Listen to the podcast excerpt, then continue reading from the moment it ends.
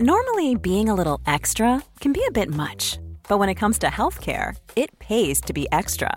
And United Healthcare makes it easy with Health Protector Guard fixed indemnity insurance plans. Underwritten by Golden Rule Insurance Company, they supplement your primary plan, helping you manage out of pocket costs without the usual requirements and restrictions like deductibles and enrollment periods. So when it comes to covering your medical bills, you can feel good about being a little extra. Visit uh1.com to find the Health Protector Guard plan for you. Planning for your next trip? Elevate your travel style with Quince. Quince has all the jet setting essentials you'll want for your next getaway, like European linen, premium luggage options, buttery soft Italian leather bags, and so much more. And it's all priced at 50 to 80% less than similar brands. Plus, Quince only works with factories that use safe and ethical manufacturing practices. Pack your bags with high-quality essentials you'll be wearing for vacations to come with Quince. Go to quince.com slash trip for free shipping and 365-day returns. Hi, I'm Daniel, founder of Pretty Litter. Did you know cats tend to hide symptoms of sickness and pain? I learned this the hard way after losing my cat, Gingy. So I created Pretty Litter, a health monitoring litter that helps detect early signs of illness by changing colors, saving you money and potentially your cat's life. Pretty Litter is veterinarian developed, and it's the easiest way to keep tabs on your fur baby's health right at home. Go to prettylitter.com and use code ACAST for 20% off your first order and a free cat toy. Terms and conditions apply. See site for details. Los invitamos a hacerse Patreons y miembros del canal para 1. Acceso adelantado sin publicidad. 2. Contenido exclusivo. 3. Mercancía. 4. Contacto directo con nosotros. Y 5. Más atención por su dinero. Chequen la descripción para más información. Bienvenidos a una emisión más de este podcast que esperemos ya sean sus favoritos. Dharma, ¿cómo estás? Muy bien, como siempre, un placer estar aquí. Y, van a decir, ¿por qué cambió? Que no es primero Negas. Pues que ahora el pinche mono no está con nosotros. Se tomó un descanso y se fue con sus amigos reptilianos. Eh, Negas pidió, eh, eh, no, no le dieron permiso esta vez. Dijo que era muy temprano para salir a la superficie. Y pues aquí, pero está Dharma. A Dharma sí le dio permiso Soros de estar aquí con nosotros. y pues tenemos un invitado que venimos persiguiendo desde hace mucho, chavos. para que nos venga aquí a hablar y educar de, de, ese tema que jamás nadie nos habla hasta que nos paga nuestro primer cheque y el SAT nos dice, hola, ¿cómo estás? Y pues Morris, Morris Dieck, bienvenido. Qué gusto, qué gusto estar aquí compartiendo. ¿Cómo están? Muchas gracias por, por la invitación. Güey, diste en el blanco. O sea, nadie, pero nadie te va a hablar de esto hasta que te cae el 20, que, que es importante, ¿no? Que normalmente, pues es cuando te pagan. Cuando, cuando te lo dan tus papás, la neta es que te vale, ¿no? Ajá. No sientes y, y, ese es un tema bien interesante, ¿no? Como que no sientes la responsabilidad, pues porque no lo trabajaste, ¿no? Ajá. O sea, pues si te encuentras lana en la calle, ¿no? Es lana que no tenías presupuestada, pues no, ah, no, te, no te administras mucho, ¿no? Pero oye, cuando ya le invertiste tiempo y dijiste, ay, espérame, güey, pues no, no, no, no se puede desaparecer así por nomás, ¿no? Entonces, es cuando te empujas ahora sí a administrarte mejor y, y, y ahora sí a tener, órale, no sé si se escucha un poquito, pero está tronando durísimo aquí afuera. No, de poquito nada, güey. De poquito nada. Sí, sí, parece que andan con balaceras ahí fuera. Sí, madre no, mía. No, pero es un tema súper interesante y muchas gracias por, por invitarme aquí a platicar un poco de, de todo esto con su público. No, de verdad, muchas gracias a ti por estar. Y antes de empezar, así como que al temita, platícanos un poquito de ti, porque tú tienes un, un proyecto de divulgación de educación financiera, si así lo queremos llamar. Eh, pero, pero a, a, veces entramos y decimos, oye, ¿por qué escuchar a Morris y no a un güey de sacos culeros? O sea, ¿por qué, qué, qué tiene Morris de diferente? ¿Qué, qué, qué, cómo, qué se formó? ¿Qué estudió? ¿De dónde sí. viene? ¿Cuál es su background? Así poquito, yo, cuéntanos. Yo creo, que, yo creo que cada quien sigue a la persona con la que uno, pues yo creo que se identifica un poco con la filosofía y número dos, va a tronar, eh, va a tronar durísimo, Eva. la acabo de ver. No, eh, sigue a la persona que, que, que, se identifica un poco con la ideología, como platicaba, pero también la, la gente que, oye, pues que los consejos se te hacen prácticos, ¿no? Que al uh -huh. final de cuentas los puedas aterrizar y te aporten a tu vida. Yo le digo, tú sigue a la gente que te haga crecer, tú sigue a la gente que sus consejos te hagan una mejor persona y en mi caso te impulsen en tu vida financiera. O sea, al final de cuentas hay mucha gente allá afuera. Son filosofías, la neta, muy distintas. Este, la gente que me sigue a mí en redes sociales, fácilmente puedo identificar un poco cuál es mi, mi ideología. Y mira, yo te soy bien sincero. Yo platico sobre finanzas como a mí me hubiera gustado que me platicaran. Yo platico mi filosofía de vida, todos mis, mis, este, pues, mis guiones de vida es lo que, es lo que transmito a través de mis diferentes medios. Yo inicié mi vida profesional en consultoría, en consultoría en estrategia de negocios este, estuve trabajando con diferentes empresas en México y en Estados Unidos, medianas y grandes, públicas, eh, públicas y familiares, muchas, muchas familiares. Entonces me tocó trabajar muy de cerca con, muchos empresarios en toda mi, etapa inicial de, de, mi vida profesional.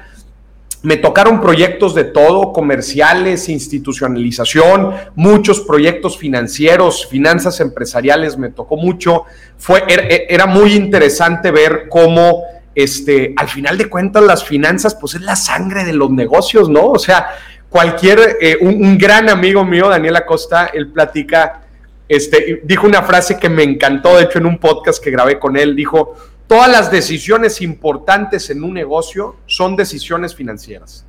Las decisiones más importantes, las decisiones de inversión, las decisiones de levantamiento de capital, las decisiones inclusive de sacar un nuevo producto, de, abrir, de, atacar un nuevo mercado, este, de aumentar las ganancias o rentabilidad para los accionistas, todo, todo esto que acabamos de decir tiene una repercusión financiera, ¿no? Y al final de cuentas, la gente que le quiera entrar a los negocios y no le quiera entrar a las finanzas, compadre, pues no sé a qué le quieres entrar, ¿verdad? Porque todo al final de cuentas como, como te decimos, que como te dije, este, tiene un significado en números. Una junta de consejo de administración que revisa pues los estados financieros, ¿no? O sea, el director general, un directivo, un ejecutivo te puede venir a decir misa, pero si eso no está reflejado en una proyección financiera, si eso no está reflejado en un análisis de estados financieros, pues entonces me estás viniendo a vender humo, ¿no? Entonces, eh, de ahí nace un poquito cómo, cómo, yo me intereso muchísimo por el tema financiero. Digo,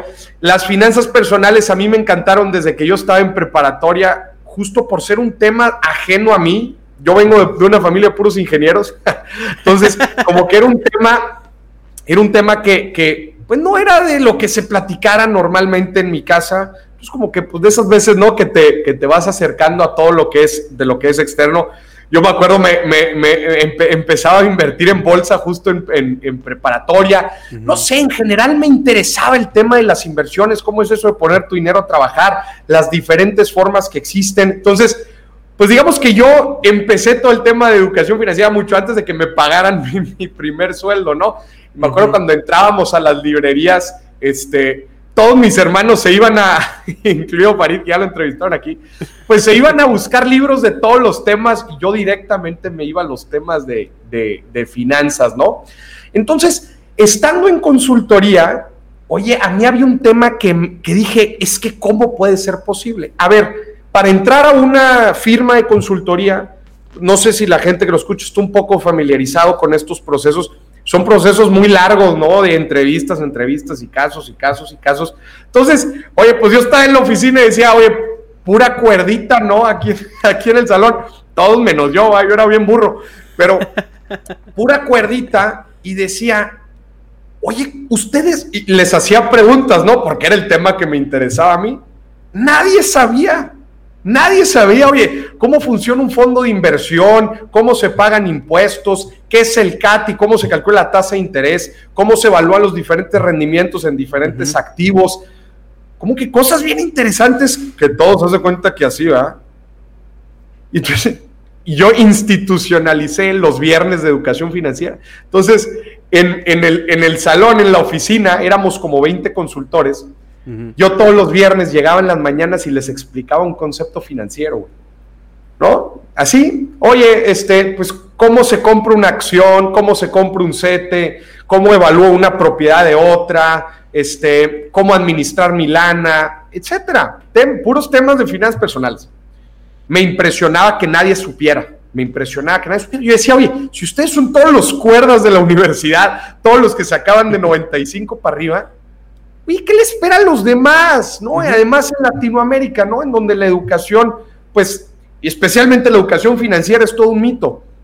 Entonces, oye, una amiga me grababa, No me daba cuenta yo, pero me estaba grabando y me subí a redes sociales. Hazme el favor. oye, un viernes que me tocó trabajar, güey, ahora sí me tocó trabajar. Me marca y me dice, oye, ¿dónde andas? Estamos esperando tus cápsulas. Yo le dije, ¿qué cápsulas? Pues yo voy allá a la oficina. No es que mis amigos en redes sociales me las están pidiendo. Y yo, oh, aquí hay algo, ¿no? Y además Farid siempre me molestaba y me decía, güey, no sé por qué no estás en redes sociales, no sé por qué no estás, esto ya fue hace años. Así que decido lanzar mi primer video y tuvo como 400 mil reproducciones en Facebook y dije, aquí hay algo. Y bueno, pues ahí arrancó todo el... Y te das cuenta, sobre todo en estos canales de finanzas, eh, por ejemplo, yo hace muchos años empecé a seguir a un chavo de aquí de, de Estados Unidos que se llama Graham Stephan. Y, y el güey, o sea, subió un video, creo que de una tarjeta de crédito, se volvió, pero viralísimo. Y te entiendes que, que, hay una necesidad y un hambre de la gente de, de, entender esto porque no hay donde, no hay una educación for, formal. O sea, tú aunque vayas y estudies eh, finanzas, no te dicen, mira las tarjetas de crédito, mira esto y esto. O sea, como que sí es algo que está muy alienado de la, de la educación estructurada como la claro. tenemos al menos, y no sé si sería así en todo el mundo, pero al menos en Latinoamérica. Correcto, correcto. Entonces, yo vi esa necesidad, la neta, en muchos de mis podcasts yo hablo, eh, me preguntan, oye, Maurice, ¿cómo le hiciste para crecer? ¿Y cómo le haces para hablar de ese tema tan apasionadamente? Yo, yo le digo a la gente, ¿a qué te inclinas naturalmente a hacer? Uh -huh. Es como yo ahí, yo me inclinaba naturalmente a explicar. Hay gente que se inclina naturalmente a hacer galletas. Hay gente que se inclina naturalmente a pintar. Hay gente que se inclina naturalmente a hablar con gente. Hay, ¿Me explico? Entonces, sí. esas son excelentes ideas de hobbies, pasatiempos, side hustles, este, etcétera, que podemos ir desarrollando, ¿no? Aunque, aunque a mí no me pagara ni un solo peso, aunque no me viera ni, un, ni una sola persona en redes sociales, yo seguía este, explicándole a la, a la, gente que estaba ahí cercana y a los interesados, ¿no? Uh -huh. Entonces, pues para mí, para mí siempre ese tema fue muy fácil, este, y después lo fui conjuntando con pues diferentes habilidades y dones este, con los pues, que he podido desarrollar y, y, y, es eso, ¿eh? eso es lo que transmito. Si tú ahorita estás platicando conmigo, no estás hablando con un personaje en redes sociales, como muchos otros dicen que tienes que tener personajes.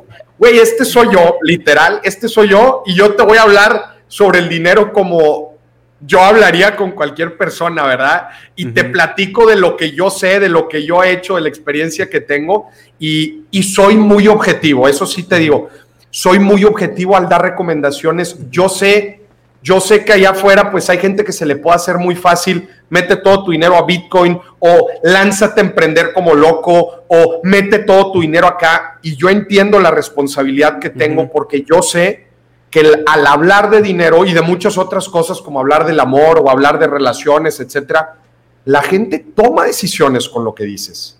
La gente decide sobre su patrimonio. Te voy a decir algo. A mí me come la cabeza todos los días pensar que la gente está decidiendo con su patrimonio con los consejos que yo estoy dando. Y eso a mí me activa a ser sumamente profesional, sumamente objetivo y al tratar de dar la mejor carnita posible en toda la información que transmito.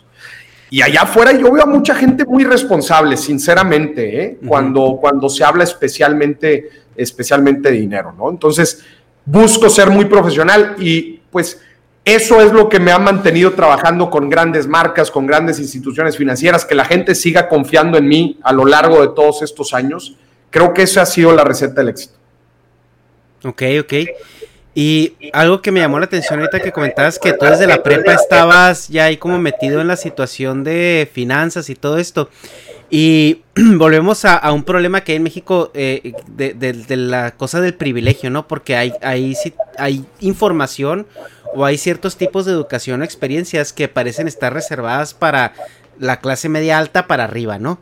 Entonces, tú, o sea, no, no entiendo tu contexto, pero imagino que, que pertenecías a esta, a esta clase media, media alta, que al menos no, no batallabas con las, eh, con las cosas del día a día, ¿no? Y a mí me parece importante porque del momento en que tú como estratificas el acceso a este tipo de educación, eh, pues estás haciendo un, eh, un, un, este, pues estás afectando a todo un país, ¿no? O sea, como que debería esto de ser un poco más, no sé cómo llamarlo, si democrático, accesible. acabas de tocar un tema brutal, güey. Me acuerdo cuando yo empecé, otros generadores de contenido me dijeron, güey, ¿qué nicho te agarraste? Yo le dije, nicho, nicho el tuyo. o sea, a ver, pues es que ¿quién usa el dinero, no? Pues el dinero lo usamos todos. Y acabas de tocar un tema bien interesante, que es el de ser empático, ¿eh? Este, cuando hablas de dinero otra vez, pues no es lo, a ver, si bien los fundamentos financieros son los mismos, no es lo mismo hablarle de dinero a un family office este, en una mentoría que hablarle pues a gente que está batallando en su día a día, ¿no? Pero hay mensajes para ambos, hay mensajes para ambos, hay fundamentos para ambos, entonces este, el también tratar de llegar a los diferentes mercados con los diferentes mensajes, y tú lo, tú lo dices, a ver, es imposible este, tener, estar empapado con el contexto que tiene toda la gente, es, pues es, es muy difícil, ¿no? Por lo menos cuando vas empezando. Yo he tratado de ponerme los diferentes foros, de hecho hace, hace unas semanas lanzamos, bueno, hace ya un mes, lanzamos este, Emergencia Financiera, que es una nueva serie que la estoy sacando en YouTube, que es, pues es, como un reality show, ¿no? Para apoyar a diferentes familias en situaciones.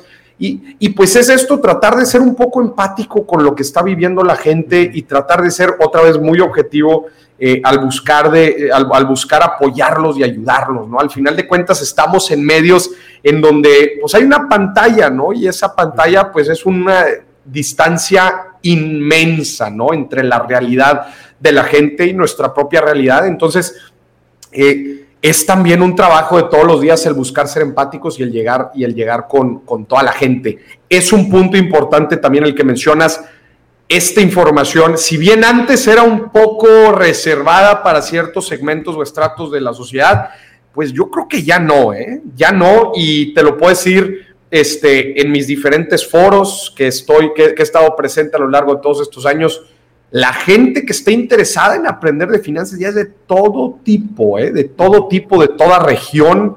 Este, eso me, me, gusta mucho porque, pues, justo como lo mencionabas, hay un hambre allá afuera, güey. o sea, hay un hambre. Este, hay que hacerlo bien, eso sí, hay que hacerlo bien. Porque que el que se democratice la educación trae sus beneficios, pero trae sus responsabilidades. Así que hay que hacerlo bien.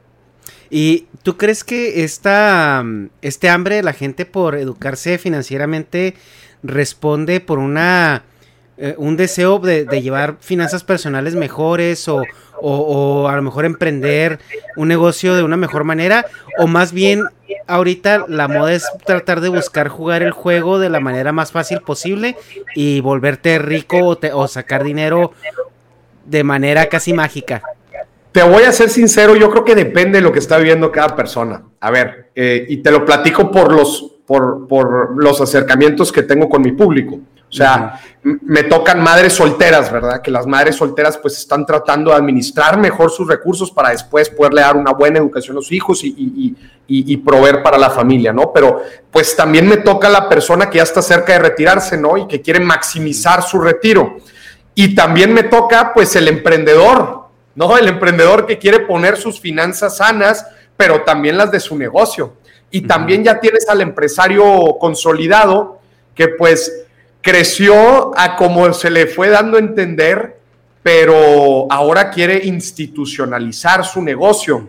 Pero también te toca la persona que se quiere independizar de sus padres, pero también te toca la persona que, se, que está cerca de casarse y de iniciar una vida en pareja o también te toca el estudiante que quiere serse millonario de la noche a la mañana. O sea, a ver, cada quien está viviendo contextos y situaciones bien distintas y cada quien tendrá su acercamiento a, las finanzas, a, sus finanzas. O sea, yo te hablé ahorita, no sé, de cinco o seis avatars, ¿no? Y si alguno le hablas, oye, hablemos de Bitcoin y hablemos de, ¿no? De stock picking, etcétera te va a decir, no, güey, a ver, este, A mí háblame otras cosas, de enganches, de hipotecas, de seguros. Este, eso es lo que necesito ahorita. Obviamente, háblale de enganches, de hipotecas y de seguros a un chavito de universidad. Pues la neta, no, hombre, pues lo vas a aburrir, ¿verdad? No, es, no es en lo que esté papá. Y ahí el punto que, que, que, que, tocaste que a mí me encanta es contextualizar a la persona y tener empatía, ¿no? Porque es lo que decía Diego y Farid, ¿no? ¿Cómo vas a llegar a hablarle a una persona? Es que, güey, emprende y, estudia y acaba una carrera así, cuando la persona ni siquiera tiene piso de, de, cemento, ¿no? Entonces, güey. Claro, güey. O, sea, ¿cómo le a decir a alguien, güey? Es que tienes que invertir, tienes que ahorrar el 15%, 20% de tu, de tu sueldo diario, etcétera, etcétera, cuando la gente está picando tortillas para que le alcance, ¿no? Al, la comida en el día. Por eso yo soy también muy crítico de, pues todo este, perdón por la palabra, pero tú me dijiste que estábamos aquí como en un, como en una plática de bar. Plática, sí, de, de, bar. El, el, mame, este emprendedor, pues yo como financiero, ah, este, trato de ver siempre, a, mí a veces me dicen que soy cauto de más. Pero bueno, pues es que si el financiero no es cauto, pues entonces ¿quién va a ser cauto? Ah? Este, entonces, la parte del... Ups yo siempre lo trato de ver, este, pues desde el punto de vista del inversionista, ¿no? Y decir, pues no todos en nuestra vida estamos en el mejor momento para emprender, este, pero todos estamos en el mejor momento para administrar mejor nuestra lana, para saber de finanzas personales. En ese sí estamos siempre en el mejor momento.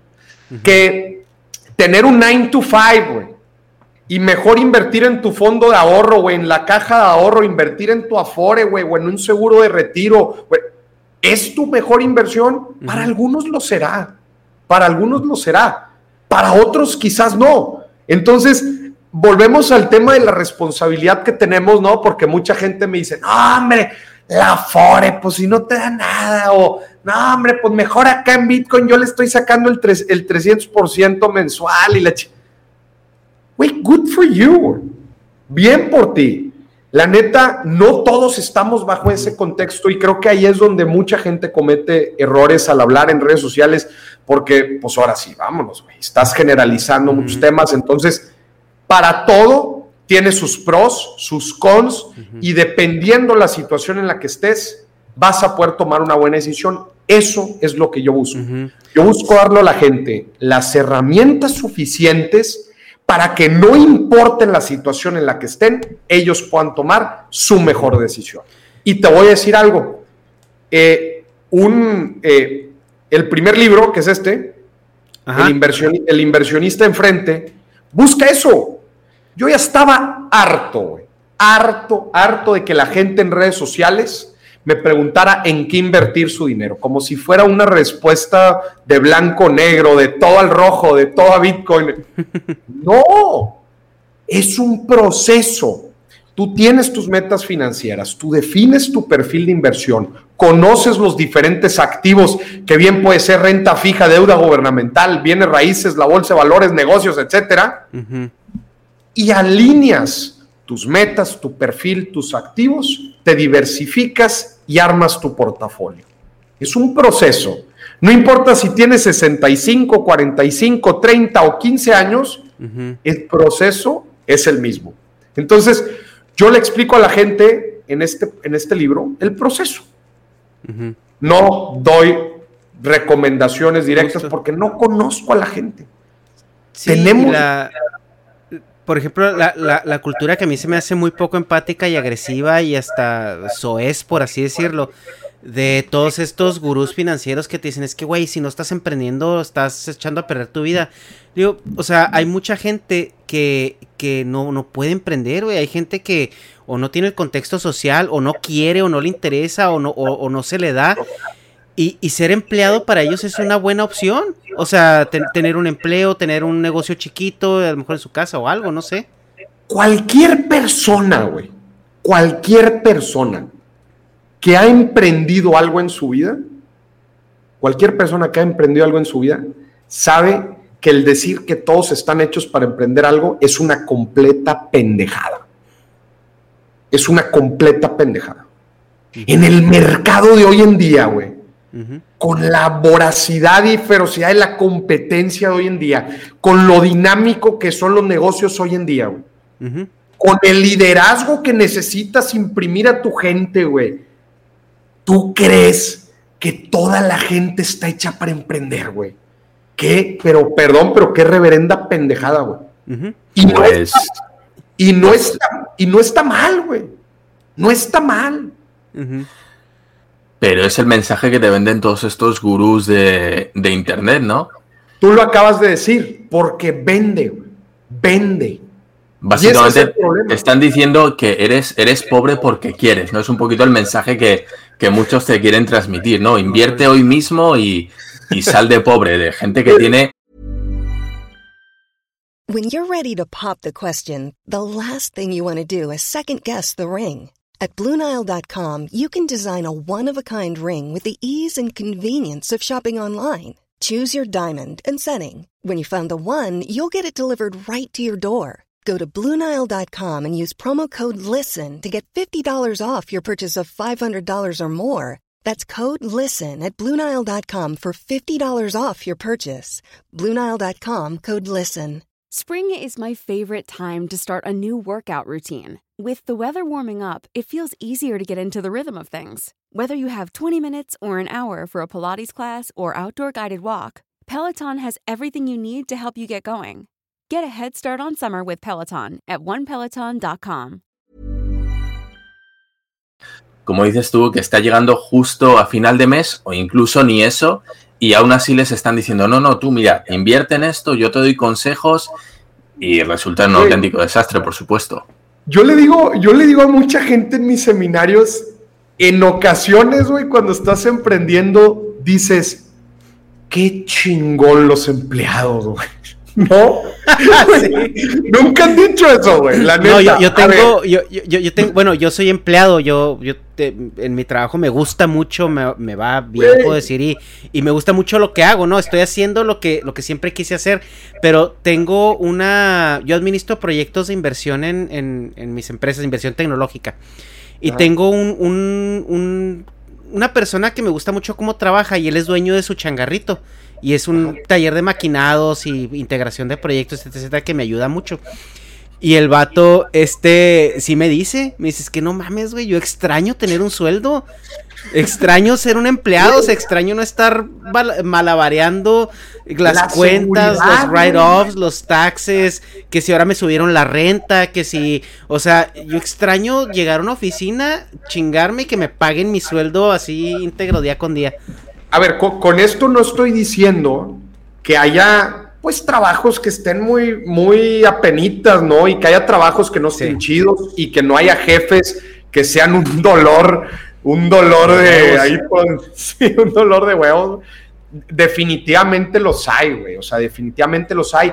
Y también, a ver, también una carrera profesional una carrera profesional se necesita desarrollar y necesitamos seguirnos capacitando y después estudiar una especialidad y una certificación y, y la carrera profesional de empleado también tiene sus retos definitivamente muy diferentes a los de un emprendedor y pero yo veo altos ejecutivos, grandes altos ejecutivos, que esos güeyes, la neta, pues este, se desarrollaron y todos y todo, pero tuvieron una vida muy, pero muy, pero muy cómoda a comparación de muchos emprendedores que pues la neta la estadística la tienen en contra, ¿no? Y, y, a ver, este, si, si haces una muy buena carrera profesional como empleado, no manches, puedes llegar a tener una la nota con muchísima seguridad, con muchísima estabilidad, con mucha, pero mucha proyección a futuro.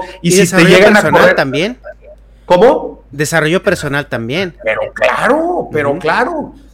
Mira, yo cuando me salí de consultoría, uno de mis grandes, pero grandes mentores, que era el socio de la firma, güey, me dijo una cosa bien interesante. Me dijo, Maurice, tú cuando te sales de trabajar, sufres dos soledades. Dos soledades.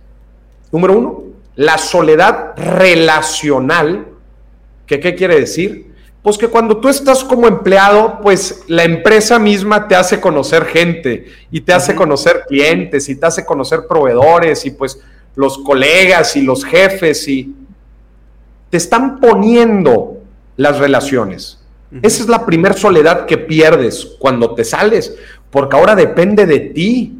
¿A quién quieres conocer? Depende de ti, 100%. No todos tienen esa habilidad de saberse empujar, organizar y relacionar. La segunda soledad, ¿cuál crees que es? Pues yo creo que la. ¿Cuál creen que es? La del sueldo, ¿no? bueno, definitivo. Pero hay otra soledad muy cañona que no tomamos en cuenta y que damos por sentada. A ver. ¿No, no, no, no se les ocurre? Yo diría la de la de sentirse útil. Porque hay, hay mucha gente que, bueno, pues cuando deja de trabajar no necesita, bueno, no tanto los jóvenes, pero bueno, la gente que lleva muchísimos años trabajando y sintiéndose útil para la sociedad, ¿no? Eso pasa a, muchísimos, a muchísima gente jubilada que toda su vida han trabajado y de repente les quitan esa parte, ¿no? Y se sienten inútiles y por eso andan toreando a la, a la mujer en casa, ¿no? De que dando por culo todo el día detrás de la mujer y, deja eso, ya lo hago yo y, como que me lo molestando, ¿no? Entonces yo diría que esa. Claro, no, muy, importante. Eh, pero específicamente hablando de los emprendedores, ¿no? Que pues que se salen a, pues órale, a ver qué se arma. La soledad relacional y número dos, la soledad del conocimiento.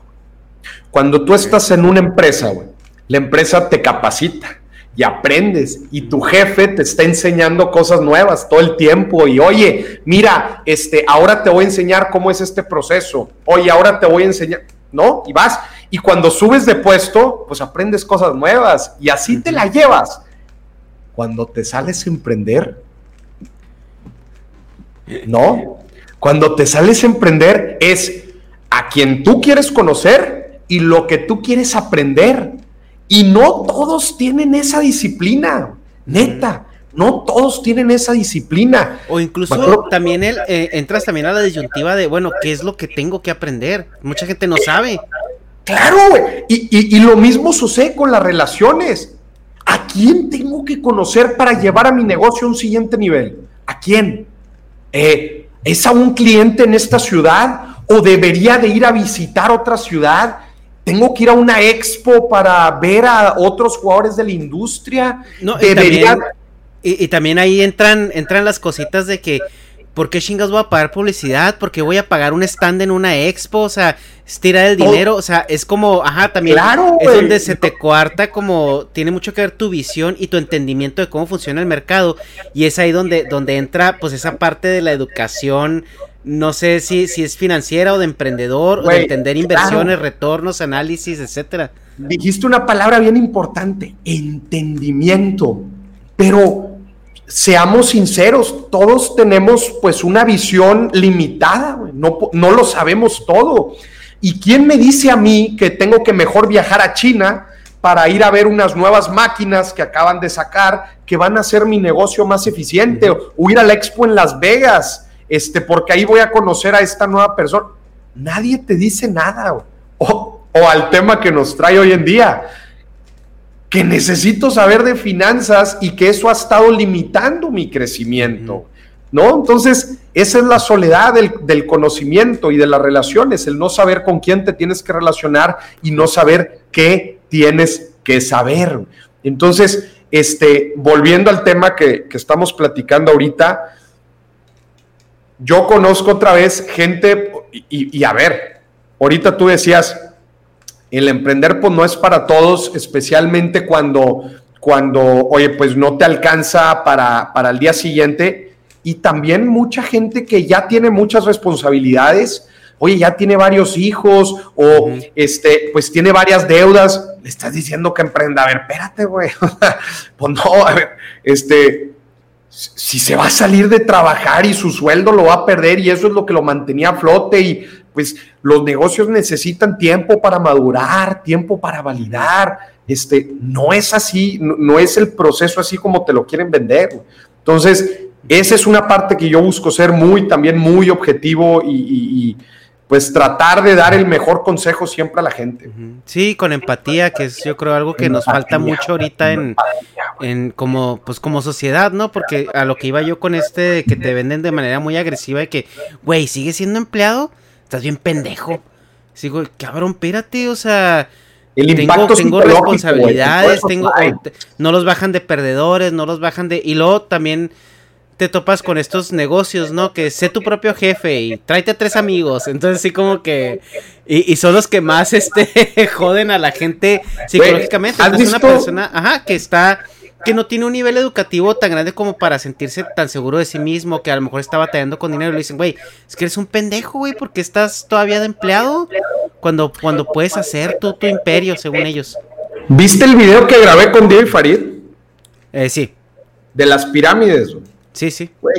hasta la fecha me llegan mensajes. Híjole, hace, hace como dos meses subí uno, me partió el alma, güey. Me partió el alma una persona que me escribió y me, y me dijo, oye, Mauricio, yo estaba en uno de esos esquemas piramidales, ya ves, muy agresivos para el tema de la venta, y me salí, me salí porque me di cuenta pues que todo esto era una estafa, y cuando me salí, pues me dijeron que era de mente chica, de mente limitada y, güey, y me pregunta, Moris, ¿tú crees que ellos tienen razón? ¿Tú crees que ellos, tú crees que soy de mente limitada? O sea, e-, era una persona que, quedó un poco afectada, güey, por, por, lo coercitivo, ¿no? De la situación. Y, por no haber tenido éxito en esta empresa como otros sí lo tuvieron, ¿no? Y, y este método coercitivo, como mencionas, güey, me pregunta eso, pues no sé si esa persona, güey, está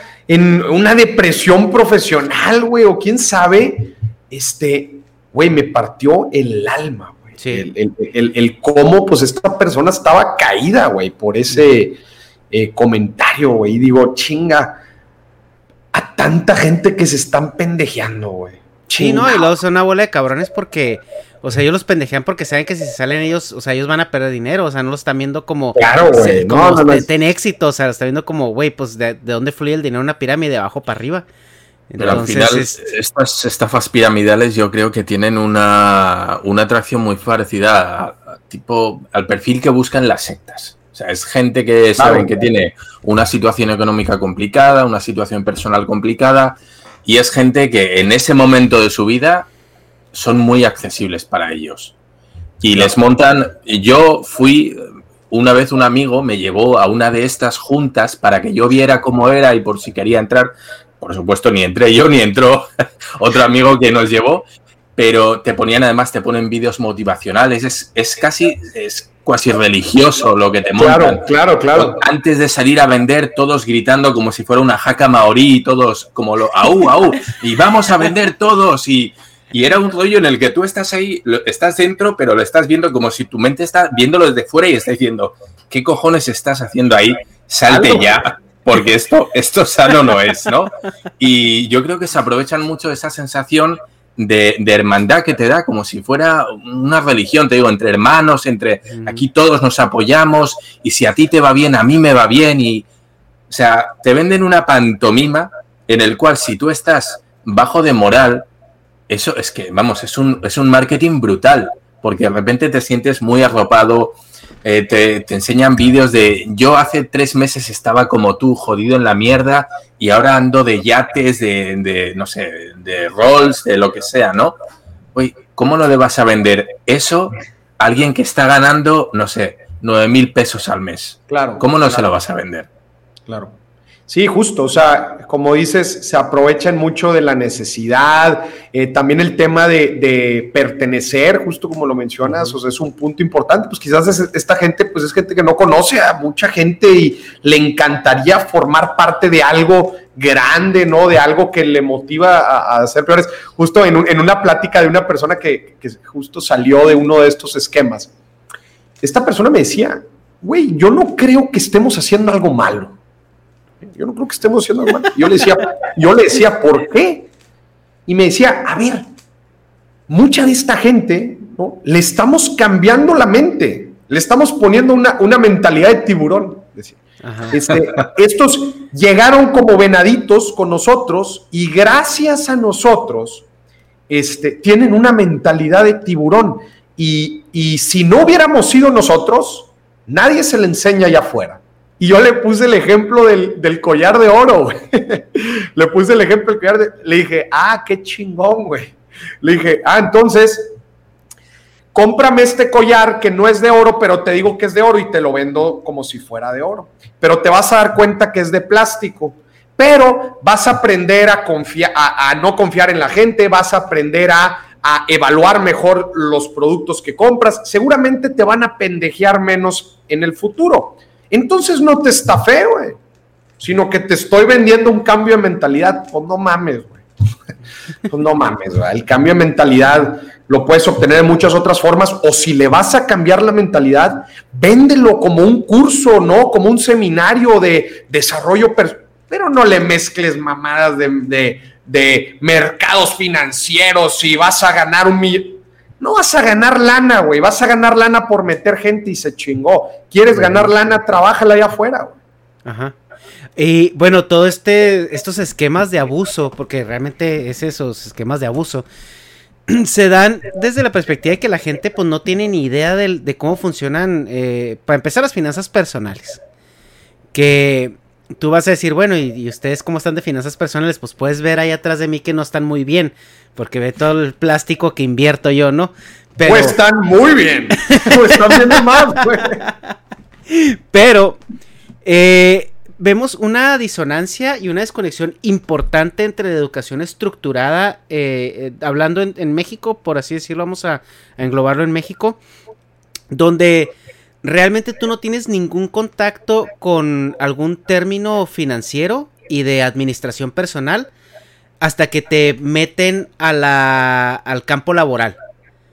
Eh, hay ciertas carreras, ciertas disciplinas que más o menos te enseñan ya en la carrera, o sea, ya cuando ya tienes veintitantos años, ¿no? Y ya estás como a punto de pero no es como un hábito como en otras culturas, por ejemplo, entiendo yo la cultura, eh, no sé, libanesa, judía, todos ellos que desde chiquitos les enseñan hábitos financieros como el ahorro, la administración, etcétera, pero eh, al latino como que ese pedo es YOLO forever, ¿no? Y, hasta que y el que te viene enseñando de finanzas esas azotacos, este el SAT, ya es cuando te dice, "Ah, mira, mira qué bonito, no, no, no pagaste tus impuestos. Entonces, claro. ¿cómo, podemos parchar esa, esa desconexión que tenemos?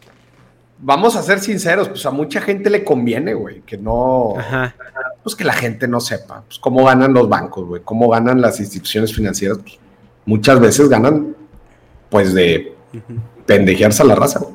Entonces, este, pues hay un tema muy grande, ¿no? Eh, para, trabajar en, educación financiera. Yo me gustaría preguntarles a ustedes cuándo fue su, primer acercamiento al, tema de finanzas. Güey, yo, yo hace poquito hice así un análisis profundo, profundo de cuándo fue mi primer acercamiento al tema de administración. Y a ver, fuera de, del, pues, cuando no sé, estabas niño, ¿no? Y querías comprar tu primera consola. y pues sumabas cuántas, cuántos domingos necesitabas, ¿no? Para, para que te alcanzara el videojuego. La neta, siendo sinceros, mi primer acercamiento a, voy a ponerle como a una vida financiera ficticia, fue a través de los videojuegos. O sea, yo jugaba mucho un juego que se llamaba Tibia, creo que todavía, creo que sí, sí, sí, sí, justo, sí. Jugaba, jugaba con mis hermanos Tibia y jugué muchísimo, pues que es un role playing, ¿no? De, eh, de mundo abierto, este, en donde pues un RPG, entonces si te quieres comprar una espada, pues tienes que matar monstruos y los monstruos te van a dar dinero y pues tienes que contar el dinero, ¿no? Y, y, después, pues si mi hermano me prestó dinero, pues sé que se lo tengo que devolver, pero pues él ese dinero lo iba a necesitar para otra cosa, entonces quizás pues yo para estar bien con él le regale algo más, como en forma de intereses, este, y yo compraba, porque comprabas casas, ¿no? Entonces tenías que hacer subastas, entonces aprendías lo que es subastar, este, aprendías lo que era tradear con gente, negociar, regatear, hablar inglés, inclusive yo digo, yo el inglés lo aprendí en los juegos, este, entonces y, luego, pues si quieres matar animales más rápido para que tengas dinero más rápido, pues necesitas entrenar. Entonces, entrenar, pues te va subiendo tus skills. Y vamos a ser sinceros, todo eso, pues es una representación del mundo. Yo si quiero escribir un libro, pues necesito desarrollar mi habilidad para escribir. Yo si quiero aumentar mi patrimonio y mi capital, pues necesito trabajar todos los días poco a poco para poder armar un portafolio. Si yo quiero aprender de inversiones o de finanzas, que es algo como tú dices que no me lo enseñaron en ningún lado, pues me necesito educar, es, tengo que hacer trabajo deliberado, ¿no? Entonces, es bien interesante cómo yo hoy en día veo mucho de cómo funciono, las decisiones que yo tomo y digo, yo estoy jugando un juego aquí, me explico, güey. O sea, porque así se forjó mi cabeza. Yo, yo, o sea, yo, la neta, yo era muy gamer cuando era chico. Este, y especialmente estos eh, juegos abiertos RPG, este, en donde pues es como una vida ficticia, porque pues es como una práctica, güey. O sea, es una práctica en donde hay uso de dinero, ¿no? Y, y, y pues es probar, güey, ¿no? Y había gente que te estafaba, güey, y había, ¿verdad? Este, sí, sí, sí. No, y, de todo, güey, hasta, sinceramente, hasta elección de vocación o diferenciadores, pues tú estabas en una clan y buscabas diferenciarte del resto, y bueno, pues ¿cómo te diferencias del resto? Pues, este, porque escoges una vocación o te especializas dentro de tu vocación, eh, es, la neta es una dinámica bien padre, güey. Este, En la medida de lo posible, yo le diría a la gente que juegue juegos porque les van a enseñar un chorro de cosas. Sí, que los videojuegos sí nos educaron en muchas cosas, ¿no, Dharma? bastante, bastante. O inclusive los, los juegos de mesa, güey. O sea, del tradicional Monopoly, este, todos estos juegos en donde hay uso de dinero, uso de recursos. Oye, que el Monopoly es como una simulación bastante precisa, no solamente de, de a lo mejor cómo fluye el, dinero o cómo, cómo eh, dinero llama más dinero, pero también de las actitudes de la persona que va acumulando dinero, güey. Porque si te fijas, cuando empiezan, todos son de que, sí, por favor, pase, sí, muchas gracias. Y ya empieza a alguien a como a, subirse en su, en su. Saca lo peor del ser humano. Sí, güey, lo, a ver, a ver, cabrón. Tráeme esto, tráeme aquello. O sea, como que sí sí también la personalidad eh, va fluyendo, ¿no? Conforme, conforme con el juego. Y el más jodido es el más agachón y el que está, y el que ya compró Marruecos y lo está, este, cobrando la renta, pues ya está, este, pues, eh, bien alzado. Sí, pues digo, es una representación del capitalismo, ¿no? Este capitalismo muy agresivo, este... Eh, que es muy interesante, sí, como dices, ver pues las actitudes, el comportamiento humano y pues también cómo va fluyendo el dinero, ¿no? Dentro de, del juego, ¿no? Creo que es muy interesante. Te digo yo, este, justo antes de pandemia, yo estábamos conceptualizando un, todo un curso para primarias y secundarias. Este, lo pusimos un poco en pausa por todo el tema de pandemia, pero era un curso en donde se capacitaban a los maestros en un curso de finanzas y administración personal, ¿no? Que eran 10 módulos, 10 clases, ¿no? Nosotros lo que le decíamos a los, a los directores de las escuelas era, pues lo, bien lo puedes meter en tu modelo o este, lo puedes tener como una clase optativa, ya ves que después hay como clases optativas así en las tardes y así. Entonces, ¿en qué consistía como todo este modelo? Yo creo que le vamos a, meter velocidad en, pues, conforme se vaya desarrollando todo este tema de la pandemia, pero eh, consistía en enseñar administración básica eh, muy enfocada a los chavos, ¿no? Y a qué les interesa, o sea, platicarles un poco de sueños, ¿no? Y cuáles son sus metas y objetivos explicarles un, y, muchos juegos, o sea, tenía que haber muchos juegos. Desarrollamos varios juegos de mesa internos este, y dinámicas internas. Obviamente, la primera pregunta que se hacen los maestros es, güey, ¿cómo le vas a enseñar finanzas a niños, no?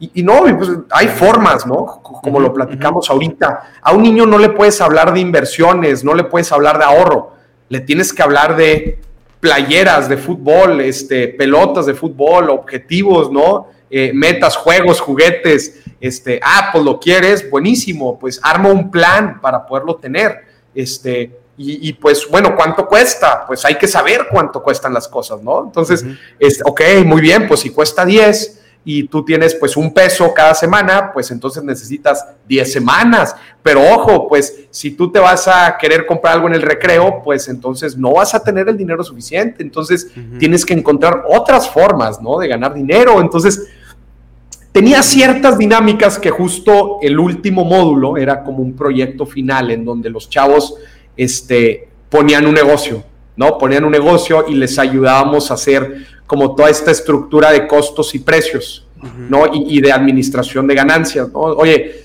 este, no, pues, ¿qué te gustan a ti, Pepito? No, pues me gustan las limonadas, ¿no? O brownies, ¿no? Algo como la feria de ciencias, ¿no? Que la feria de ciencias es algo... Más abusado con Pepito haciendo brownies, ¿eh? Porque... no se los vaya a pedir al hermano mayor, No, no, no, o sea, pues era un poquito la dinámica así como la Science Fair, la Feria de Ciencias, sí. este, pero, pero aterrizados en un negocio y pues un evento masivo en donde van los papás y los papás pues les van pagando y pues los niños encantados, ¿no? Porque están recibiendo dinero. Sí, y que hay, por ejemplo, ciertas simulaciones, por ejemplo, las kermés, ¿no? De, de, de, las primarias, cosas así. Pero también algo que me, me, me, me vino mucho en mente es en Estados Unidos sí hay ciertos eventos. En México no sé si haya o no, pero en, Estados Unidos, por ejemplo, la, temporada de galletas de las niñas scouts, que, ellas tienen que hacer pues su mini negocio de galletas y luego también el típico niño que hace su puesto de limonadas y, y como que esos ejercicios quieras o no, te dan una perspectiva, ¿no? O sea, de que cuánto tengo que pagar, cuánto tengo, y a lo mejor ya tengo deuda porque mi papá me prestó para, para los vasos, el agua y, los limones. Y, yo después cuando gane tengo que pagar a mi papá lo que me prestó y pues ya lo que quede es mío, ¿no? Pero en, en, México no sé qué tanto existan ese tipo de ejercicios para que los niños se vayan fogueando. Pues yo, no sé si sea, si sea muy buena idea dejar a las niñas mexicanas que vayan vendiendo galletas casa por casa. no sé si sea la mejor idea, pero bueno, seguro no, es, aquí, se ponen afuera del Walmart, o, sea, pero siempre van acompañadas con un adulto. O sea, ya, ya, ya eso de, ir de casa en casa a las puras niñas ya no existe. No, ahí te va. Yo sí he visto un avance, especialmente en las escuelas privadas, sí he visto un avance en donde ya empiezan a impulsar un poco a, a los niños y niñas a, pues como a este ejercicio de poner un negocio y, volvemos a lo mismo, porque mira, tú y yo, tú eres, tú eres niño tech. Ajá. Yo, yo soy niño tech también. Entonces, nosotros entendemos como que traemos eso de que, ah, que el emprendurismo, que la finanza. Y nos lo pusieron en la sopa, güey. Claro, o sea, nosotros eh, eh, mamamos eso desde que de día uno hasta el día final, ¿no? Pero vuelvo a mi punto inicial. ¿Estás de acuerdo que cierta gente privilegiada es la que tiene acceso a ese tipo de educación? Sí, y yo creo que, pero, pero yo creo que se debería empezar a hacer también a la parte pública. O sea, este, empezar a democratizar justo estos ejercicios, etcétera. Nosotros hacemos nuestro esfuerzo en redes y en medios. Sí. Pero definitivamente se tiene que empezar a hacer algo. Y sí lo dicen, o sea, sí lo dicen que van a empezar a meterlo en el currículum del modelo educativo, etcétera pues la implementación es otro tema. Sí, es el reto principal, ¿no? Y, y antes de, ya para, para, ir cerrando la conversación, porque nosotros tenemos eh, mucha gente que está como ah, saliendo de la escuela o empezando, incluso debatiéndose. Eh, yo a veces hago streams en, en, en Twitch y hay muchos chavos que me dicen, güey, o sea, no sé cómo sentirme eh, porque eh, acabo de terminar la prepa, pero la situación familiar no es buena, entonces no, como que se me ve muy difícil estudiar una carrera, pero tengo que estudiar, no tengo que estudiar, si no le estudio voy a hacer menos. Y también muchas decisiones importantes financieras ocurren también cuando escoges tu, tu carrera y cuando escoges estudiar una carrera, porque muchas veces la solución financiera correcta sería, güey, pues espérate poquito a la universidad, eh, por, por tu contexto social o tu contexto personal y no te metas en deuda porque después ya te metes en pedos muchísimo más grandes que a lo mejor no son necesarios, ¿no? O igual te vas a estudiar una carrera que no tiene futuro laboral porque este vivimos en esta sociedad que te dice, es que puedes ser lo que tú quieras, Y lo pues sí, güey, pero pues hay 100 millones de cabrones haciendo lo que ellos quieren y resulta que es lo mismo que tú quieres ser. Entonces, o sea, vas a salir a, pelearte con esos güeyes por migajas. Eh, eh, y hay muchas eh, decisiones financieras importantes que marcan la vida de un adolescente de 18 años. Claro. ¿Cómo, cómo podemos educarlos a ellos? Eh, para que sea lo suficientemente, que vaya, decir que una persona de 18 años sea lo suficientemente entendida para tomar decisiones es, es ya de por en sí un reto, ¿no? Como quien decía que a quién se le ocurrió que a los 18 años tienes que escoger qué vas a hacer para toda tu vida, ¿no? Sí, es un, es un, es un temota, o sea, a los 10, que sabes, ¿no? A los 18 años.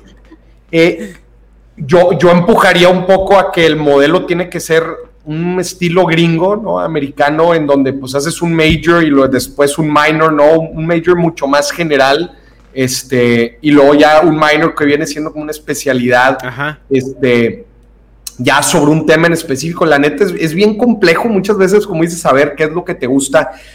Hablando específicamente del tech, por ejemplo, me, me da mucho gusto cómo el modelo educativo ya lo cambiaron por completos. sí.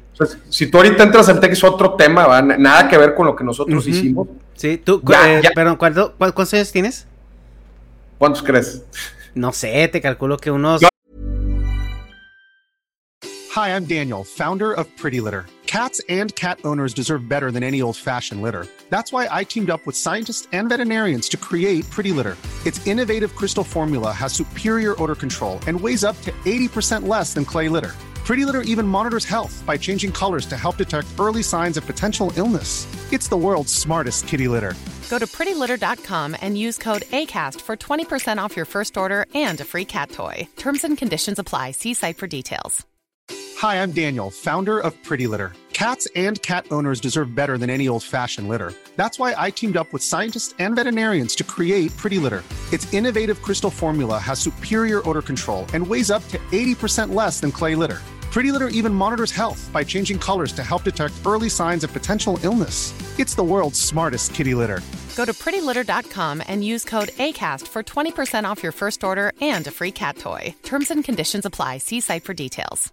Mom deserves the best, and there's no better place to shop for Mother's Day than Whole Foods Market. They're your destination for unbeatable savings, from premium gifts to show-stopping flowers and irresistible desserts. Start by saving 33% with Prime on all body care and candles. Then get a 15-stem bunch of tulips for just $9.99 each with Prime. Round out Mom's menu with festive rosé, irresistible berry chantilly cake, and more special treats. Come celebrate Mother's Day at Whole Foods Market. Normalmente no lo digo, ¿eh? Normalmente es un misterio. Ah, ¿en serio? Sí, no, sé, yo te calculo unos 32. veces lo he mencionado en foro. 32, 33. Por ahí. Ok. no, más o menos para situarme. Yo tengo 33 años, entonces a lo mejor somos contemporáneos. eh, ¿Estás ¿Qué dices, Dharma?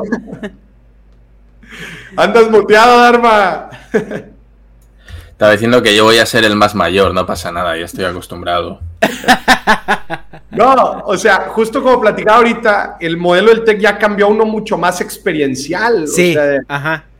Eh, en donde ya tienes, cada clase dura como tres meses, el primer mes es de pura teoría y los otros dos meses te, te mandan una empresa y órale, hazte garras y aprende con ellos y un proyecto, etcétera, ya más práctico.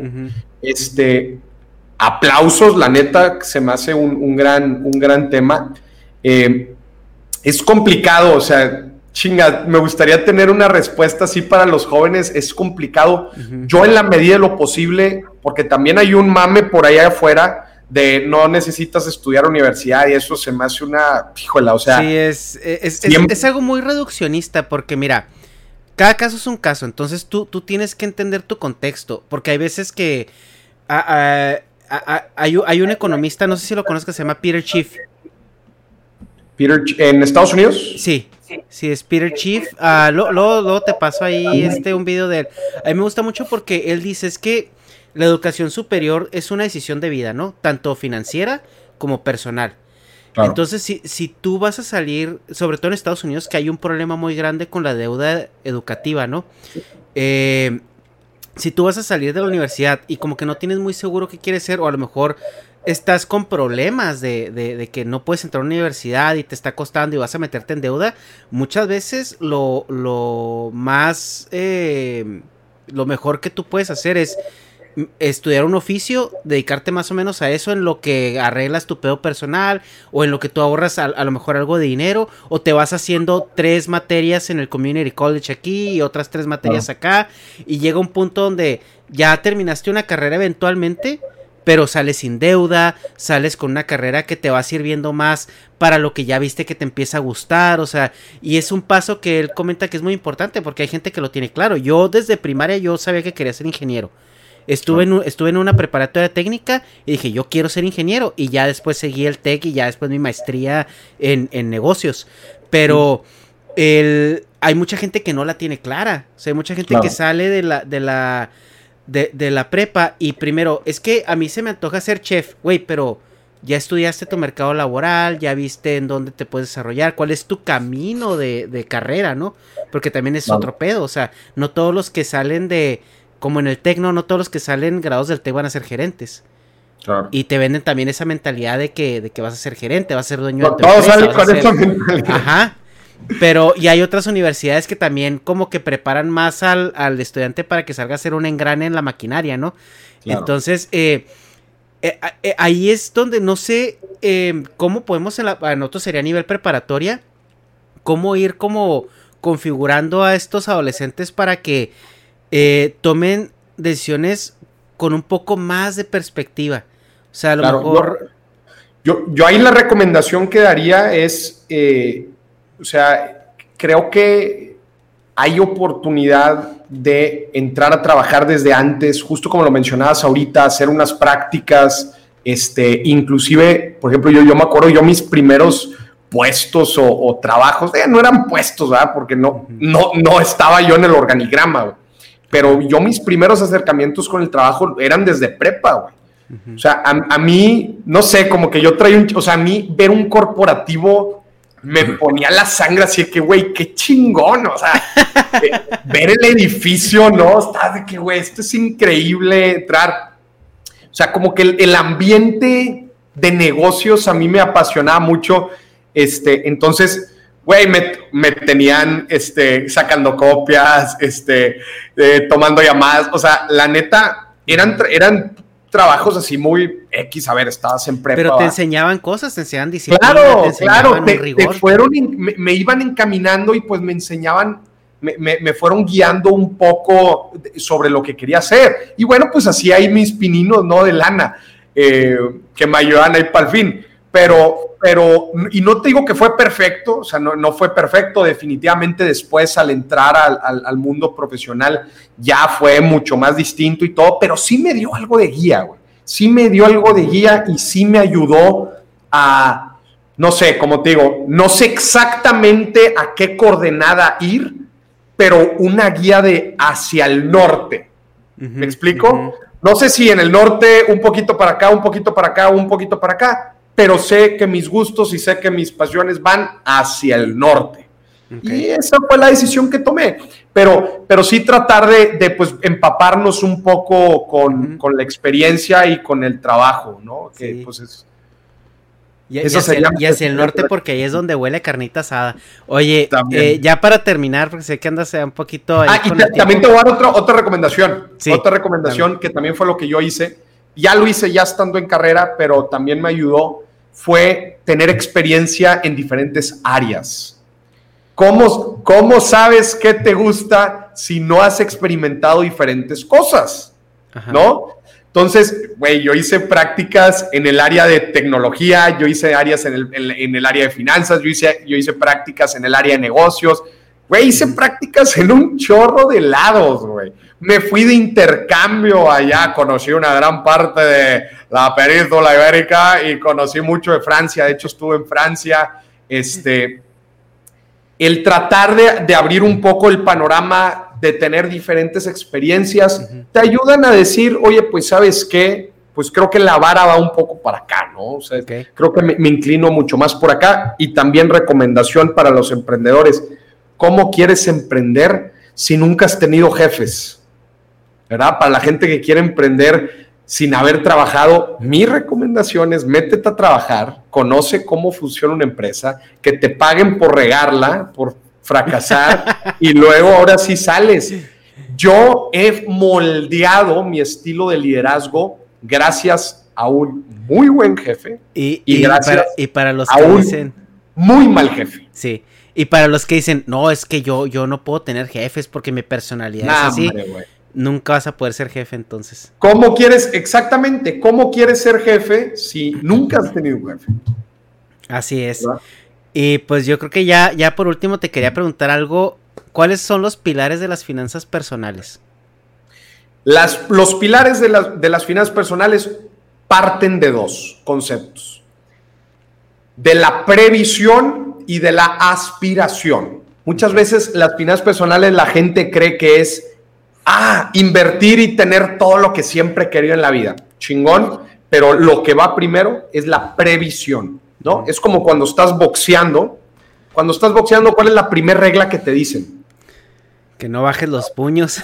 No bajes la guardia, güey. No bajes la guardia. Cuando vas a dar un golpe, ¿cuál es la primera regla que te dicen? Pues que no te descubras.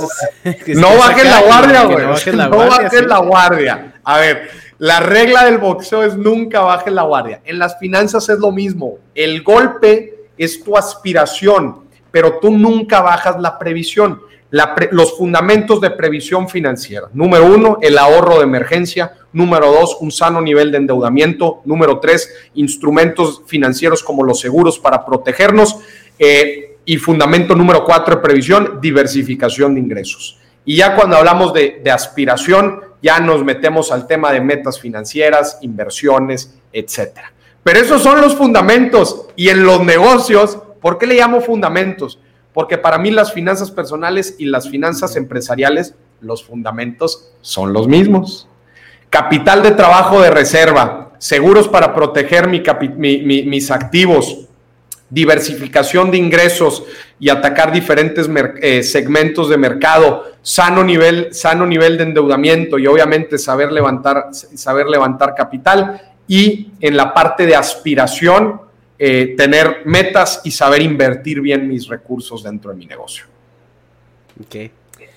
Pues yo la verdad te, te agradezco mucho. Este, me se me fue a gorro el tiempo. Hay dos, tres temitas que híjole, me, me- me pican, me pican, me pican. Ese de del sano endeudamiento y el apalancamiento financiero que, que Híjole, este, es- híjole, pues sí solo son un tema. Eh, ojalá ahí podamos tener oportunidad de tratarlos en, en otra ocasión.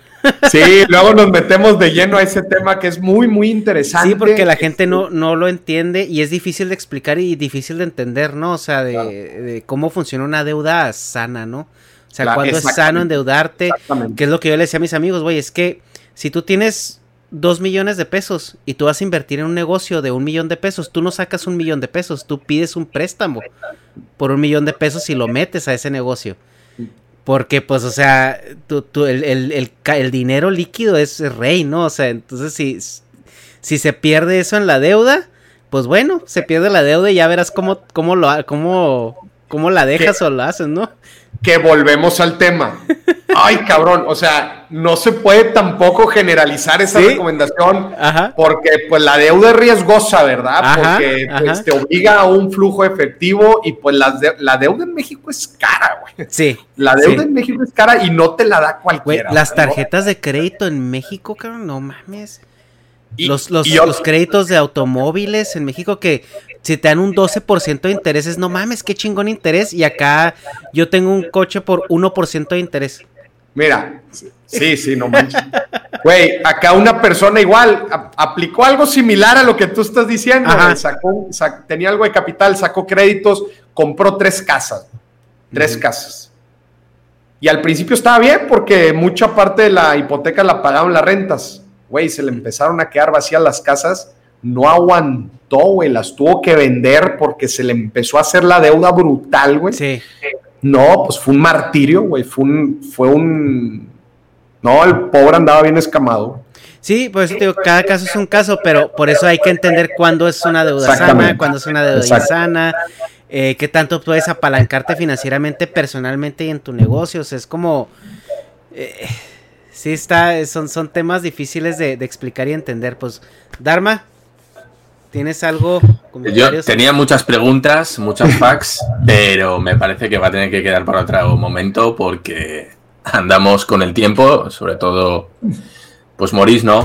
Como decías, muy ocupado por buenas razones. Y nada, oye, si hay una segunda oportunidad para entrevistar, tengo aquí, me he ido apuntando un montón de preguntas. Sí, la verdad, tengo como No, unas cua- oye, en- cinco. Sirve que habrá una parte número dos y nos vamos directo con todas las preguntas, güey. Súper. Si hay, sí, sí, porque tengo, estuve también un año viviendo en Monterrey y tengo muchísimas Ah, qué preguntas. chingón. Qué chingón. Respecto al aspecto social, sobre todo, bueno, estuve en diferentes zonas, entre ellas eh, Guadalupe, que es, bueno, pues una colonia eh, relativamente pobre. Y bueno, pues sí estuve viendo cómo vivía la gente ahí y a mí me interesa muchísimo saber a ese tipo de extracto social, ¿no? Ese estrato social, ¿qué consejos hay? ¿Por qué tienen tan mala cultura de la gestión del dinero, siempre viviendo a crédito, ¿no? Claro. Eh, y es, a mí, yo lo siento, en todo me interesa muchísimo más el aspecto social de, del tema que se trata, ¿no? Así que bueno, yo creo que para, para otra No, es ocasión. un temota, es un temota y encantado de, de- de- de armar una, una un segundo tiro de todos estos temas. Qué chido. Va. No, Súper. entonces quedamos ahí. Este eh, lo dejamos aquí por hoy, pero que tenemos esa pendiente y nos ponemos de acuerdo a ver cuándo tiene chance de nuevo. Muchísimas gracias por estar aquí. No, a ustedes, muchas gracias. invitación. Y este, pues nada, hasta luego, nos vemos, Dharma. Un placer como Nos siempre. vemos, Cuídense. Chao. Bye. Que estén muy bien. Nos vemos. Nos vemos.